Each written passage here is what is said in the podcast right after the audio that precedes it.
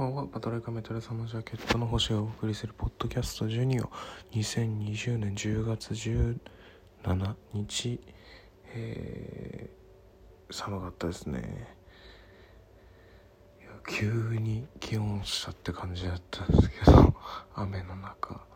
て感じでしたね。急に寒い一日でした。いや、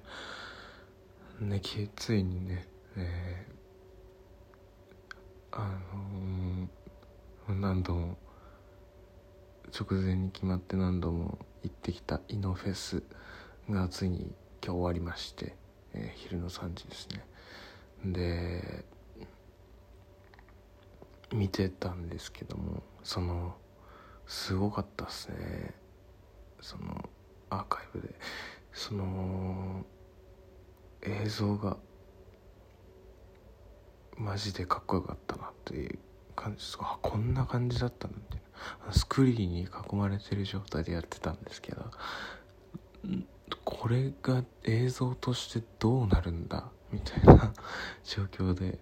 演奏してたりしてたのであのまあその写真スクショしたりして、えー、見せてくれたお客様とか見てくれた人はありがとうございます。すごいかったっすね。いや。でもねあのイベント自体は土日でえー、とまだ続いてるみたいででめちゃくちゃ面白いトークセッションとかもありあるのでやっぱりうん見た方がいいんじゃないかなって思います。なんか結構なんかやばすぎて もう超レアな対談だなって。なんかその昨日友人と話してたんですけどあれこれ普通に見たいみたいな。そのウォズニャックが出るどうこうじゃなくて普通に面白いそうだわ。チケット買おうかなみたいな感じに なったなってました。そのぐらい面白いねなんか。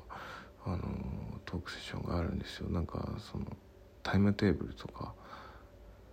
で見れるんでどういう話があるのか。明日日曜日も一日中あのライブも含めてあるので是非そのイベント自体が素敵なんでね。あのまあ時間あったらチェックしてみてた方がいいですね、私もなんか明日以降くらいはトークセッション見ようかなっていう感じです。うん。っていう感じで昨日はあ昨日うん。今日か。は見てくれた人はありがとうございました。またなんかね巻き起こればいいなと思ってます。すごく光栄な一日でした。んでねまあ、唐突なんですけど、まあ、昨日その友人と、ま、飲みながら結構遅くまで話してましてでその時にね最初に飲んでた友達がですねあの版画って分かりますかね？ってその木版画っていうな伝統的な絵をするっていう方法であの完成させるなんていうんだろう美術作品があるんですけど日本固有の。そのそれをですねそのあその職人を目指している友達とですねあの会ってたんですけどあのニコビって知ってます？コニコ美術館っていうのが最近あるらしくて最近っていうか、まあ、結構前からなのかな。もうすでに37回第37回みたいな感じだったんですけどその木版画をあの展示している美術館の紹介とその木版画の実際の職人さんがその美術館でまあ数枚その江戸百景っていうやつのその波浦葛飾北斎の波浦っていうあの作品を掘るあ掘るんじゃなくて、えー、するっていう動画が昨日やったんですけどで一昨日はその僕は掘る作業のところを、えー、放映してたみたいなんですけどやっぱりそれをねずっとあの、まあ、飲みながらそそういうその放映が一緒にあるってっていうかその会社のまあ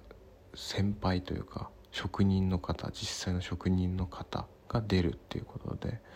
それでちょっと見たいから一緒に見ないかっていうことで見てたんですけどいやすごい面白くてですね全然何ていうか全く知らない世界みたいな感じでしてやっぱ自分にとっても小学校の時にやっぱバレンとかには触れてたりはしたんですけどもうそれきりの世界だったっていうか、うん、もう本当にその百科事典をペラペラめくっててたまたまあのあ見えたそのランダムな知識を手に入れたみたいな 感じに近いっていうか自分にとって。もう音楽のをやってるとですねやっぱ音楽好きな人もうその子も音楽好きなんですけどやっぱそういう人ばかりが集まってあったら基本的に音楽の話をたくさんするっていうことばかりだったのでやっぱそういう専門的にまた違った文化のものに触れてそれが好きでやってるっていうその職しかも職人を目指してるっていう人と、えー、話そういう話をしてしてもらえたっていうか実際のやり方とか難しさとか教えてもらってですごく何ていうか刺激になったんですけどやっぱりそのニコニコ美術館っていううんなんかそういうのがあるのっていいですよね。なんか NHK とかでなんとなくそういうのって紹介されてたりとかするだけのイメージだったんですけど自分の中で、うん、そういうんじゃなくてやっぱ若者の文化としてのニコニコとその日本の伝統的な美術をあの実際に受け継いでる人たちが出て紹介したりとかあの研究員の人とか美術館の実際アーティストの人とかを紹介してまあなんていうか結構うんうんニコニコっぽく紹介してたって感じでした。うん。すごいなんていうかね DIY な感じがあってすごい面白かったんですけど、うん、ぜひその週末にやってるらしいんでぜひ見てみてほしいです。もう本当にニコニコって感じのあのコメントがブワーって出てくるみたいなのがあの 本気の職人の人が吸ってるその作品ができた時にパチパチパチパチみたいなそういうのもあの結構面白いんでシュールでニコニコっぽいっていうか。でも実際にその知識にもなりますし、うん、面白いなって思ったその文文化っていうか今そういうのあるんだっていう感じでしたね。うん、なんかそういうそういう話をその職人を目指してる友人から聞いてあの、うん、なんかやっぱバンドとは違うけどその絵師そして堀市で摺師っていう3人が、えー、こう連携して作品を作るっていうのがその版画なんですけど、うん、その工程で別で分かれてるみたいなんですね。その出版社に勤めてましてその友人は。だからあのー、なんていうか自分で全部工程をやるようなアーティストわけではなくですね、うん、だから